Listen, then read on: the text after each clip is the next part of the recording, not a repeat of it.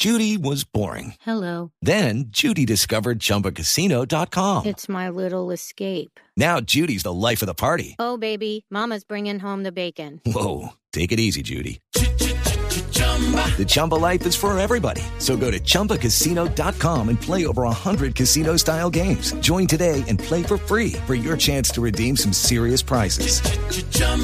ChumbaCasino.com. No purchase necessary. Void where prohibited by law. 18 plus terms and conditions apply. See website for details. Jorge Pla García no solo es miembro de Misiones a Martes, sino que participó en la creación de esta sonda que, que aterrizó allí. Señor Pla, bienvenido, muy buenos días. Hola, buenos días. Felicitaciones. Muchas gracias. ¿Cómo fue posible que llegara una nave desde la Tierra hasta Marte, señor Pla? Bueno, pues gracias a- al ingenio humano y a la tecnología, eh, hicimos un viaje de, de seis meses. eh, la misión se lanzó el 6 de mayo de este año y afortunadamente aterrizó con éxito eh, ayer por la tarde-noche hora española. En kilómetros, ¿cuántos kilómetros fueron o cómo se mide la distancia entre la Tierra y Marte? Sí, la distancia que recorrió el, eh, la misión desde que salió de la Tierra hasta que llegó a Marte han sido eh, 485 millones de kilómetros, para ser exactos. ¿Y esa sonda, esa nave viajaba a qué velocidad?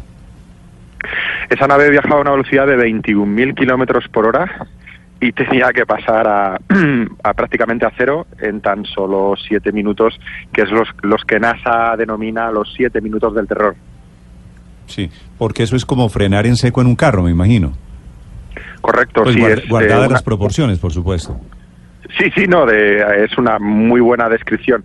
Es una maniobra arriesgadísima porque, eh, como ya le comento, eh, en la misión viajaba a 21.000 kilómetros por hora en el momento en el entrar a, a la atmósfera a 128 kilómetros de altura del suelo y digamos que la mayor parte del frenado la realiza la atmósfera en una maniobra que denominamos aerofrenado y la atmósfera marciana es capaz de frenar de 21.000 kilómetros por hora a 1.500 kilómetros por hora. Y es en, es en ese momento en el que se activa el, el paracaídas para hacer el frenado final. Mm. Sí, señor Pla, ¿ese paracaídas es un paracaídas como los que conocemos, los que, los que vemos en la Tierra? Es un paracaídas muy similar de los que vemos en la Tierra, pero muchísimo más grande. Pensemos que la atmósfera de Marte es mucho más delgadita que, la que tenemos en nuestro planeta, es 100 veces más delgada y es por eso que necesitamos paracaídas mucho, mucho más grandes para poder hacer eh, el, mismo, el mismo efecto. Eh, por ponerte un ejemplo, la misión anterior, en el rover Curiosity, el paracaídas que se diseñó fue el más grande que ha construido el ser humano. ¿Cuá- eh, ¿De qué tamaño estamos hablando? Bueno, estamos hablando de un paracaídas que puede tener un diámetro fácilmente de 10-12 metros y que tiene que soportar eh, fuerzas que son eh, impresionantes. Eh, este paracaídas se tiene que desplegar a, a 1.500 eh, kilómetros por hora para frenar la misión a unos 475 kilómetros por hora aproximadamente. ¿Y de, es qué, en ese de qué momento material está hecho ese paracaídas? Ah, bueno, eh, se hacen de, de Kevlar, que es el, eh, el material principal, pero se utilizan otros otros compuestos que son empleados allí en, en JPL, en la sede de, de California, en Estados Unidos. Sí. Profesor Pla, hablemos ahora de para qué le sirve a la humanidad, para qué le sirve a la NASA, a ustedes, a los científicos, para qué sirve llegar a Marte. Bueno, en primer lugar, eh, el ser vivo por definición, el ser humano, perdón, eh, por definición es un ser vivo que necesita eh, explorar su entorno. Eh, ya estuvimos en, en la Luna en la década, a finales de la década de los 60 y de los 70, y digamos que el siguiente hito, el siguiente paso es la exploración de, de Marte. Eh, necesitamos comprender cómo es el planeta rojo para enviar seres humanos en el futuro, pero sobre todo el objetivo primordial es entender mejor otros planetas para comprender mejor el nuestro. Hacemos lo que llamamos planetología comparativa. Hay muchos enigmas que desconocemos de la Tierra y estudiando, por ejemplo, los planetas ro- rocosos, Mercurio, Venus y Marte, podemos entender mucho mejor la, la evolución que ha tenido la Tierra desde su formación.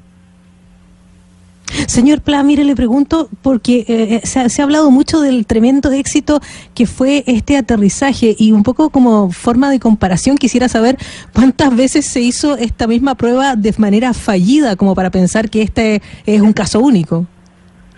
Bueno, eh, la fase de aterrizaje es eh, muy similar, si no igual, a, la misión Fénix, que ya aterrizó cerca del eh, casquete polar norte en latitudes altas. Es una plataforma muy probada y muy testeada en, en el contratista, que es Lockheed Martin, y mm, se hace una batería de pruebas increíbles. De hecho, eh, mis compañeros allí en JPL me suelen decir que la principal diferencia frente, frente a estos éxitos de, de los aterrizadores de NASA frente a los de, por ejemplo, eh, la Agencia Espacial Europea, el Schiaparelli, que desafortunadamente se estrelló hace pocos años, es porque la inversión en batería de pruebas, digamos, en, en número de posibles escenarios que nos podríamos encontrar, es mucho mayor en, JPL que en NASA que en, la Agencia Espacial Europea. Y es por eso que para la siguiente misión de la Agencia Espacial Europea se va a invertir mucho más en hacer muchas más pruebas de qué es lo que podría fallar durante la entrada en la atmósfera. Señor Pla, precisamente eh, otras naves han aterrizado en Marte, han descendido en Marte. ¿Cuál es la diferencia de esta misión de InSight con respecto a las otras? ¿Qué, qué novedades lleva y qué va a descubrir? Sí, bueno, el objetivo principal de esta misión es estudiar el interior de Marte. Es la primera vez que se toman datos in situ desde la superficie. Todos los datos que tenemos, toda la información que tenemos del interior de Marte a día de hoy es con datos indirectos de orbitadores en Marte y de observaciones desde Tierra y es la primera vez que le hacemos un chequeo a, al planeta rojo. Digamos que vamos a poder comprobar cuál es la, la, composición y la estructura tanto del núcleo como del manto como de la corteza y es, son datos que sí. eh, desconocemos a día de hoy.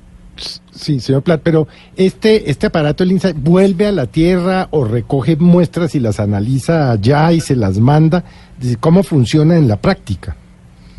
Sí, en la práctica este, esta misión en concreto no retorna a la Tierra, uh -huh. eh, es un aterrizador. Esto significa que en el lugar donde aterriza allí se queda, no tiene la capacidad de moverse, como por ejemplo los rovers, que son eh, robots que tienen ruedas y se pueden desplazar por la superficie. Y esta en concreto, eh, el único objetivo es estudiar el interior del planeta, eh, pero no va a recoger muestras. Eh, la NASA tiene pensado enviar una misión en el año 2020, que todavía no tiene nombre, le han puesto de forma temporal eh, Marte 2020.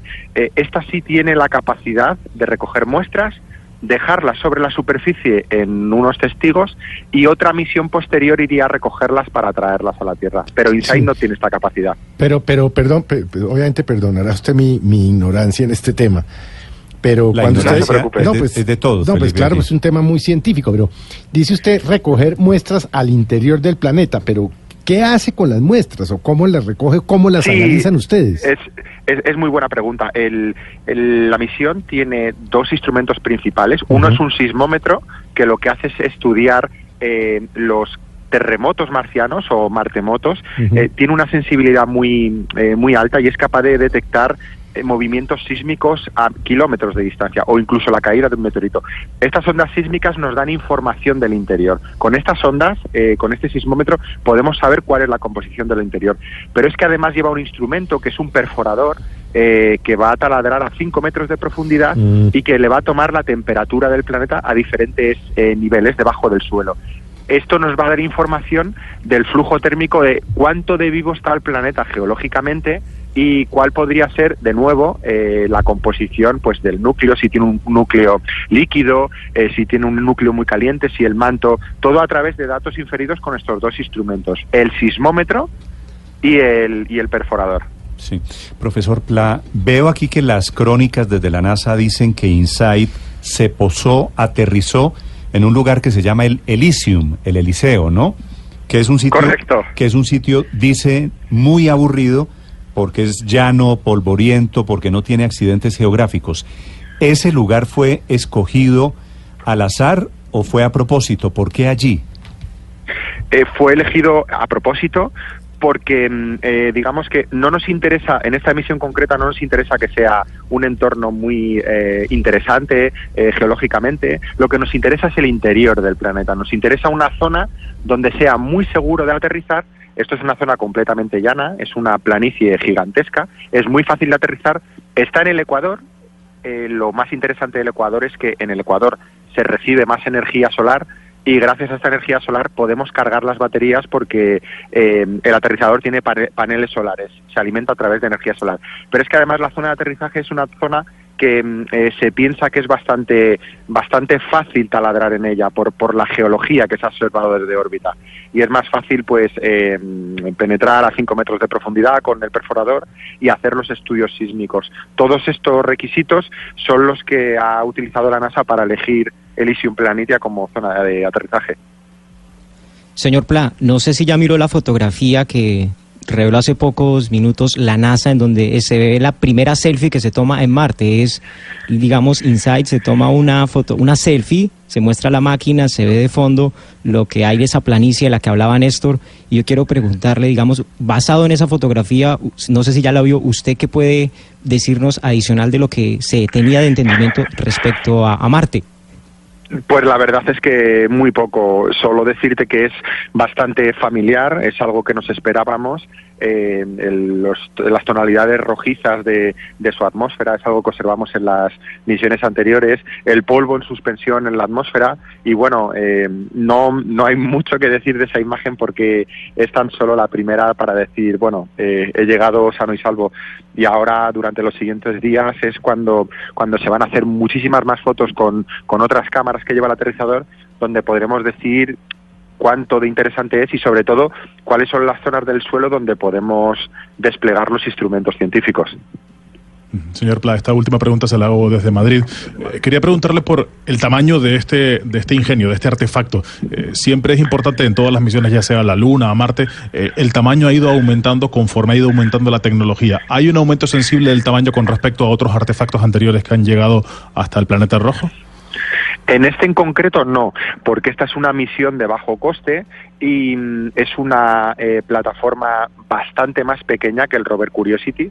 Eh, pensemos, por ponerte un ejemplo, el rover Curiosity puede tener el tamaño de un, de un coche, de un automóvil eh, de clase media, de pequeño tamaño, pero Insight podría tener el tamaño aproximadamente pues de un piano, por, por hacerse una idea. Tiene un, un peso de 358 kilos y, y, bueno, tiene dos paneles solares que, que se desplegaron anoche eh, correctamente, afortunadamente. Es más o menos del tamaño de un ascensor. Bueno, eh, más eh, parecido a, al tamaño de, de, un piano, tendrá unos eh, un metro de altura ah, okay. y, de, y de ancho aproximadamente unos, unos tres metros. Eh, es, es más pequeño que el rover Curiosity. ¿Usted va a estar en la misión a Marte, en la, la del 2020? Eh, afortunadamente sí. Eh, España, por suerte, se ha especializado en construir estaciones meteorológicas para Marte.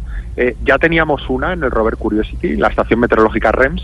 Ahora tenemos la segunda, que es la estación meteorológica Twins en InSight, y tendremos la tercera, eh, que se llama MEDA, en el rover Mars 2020.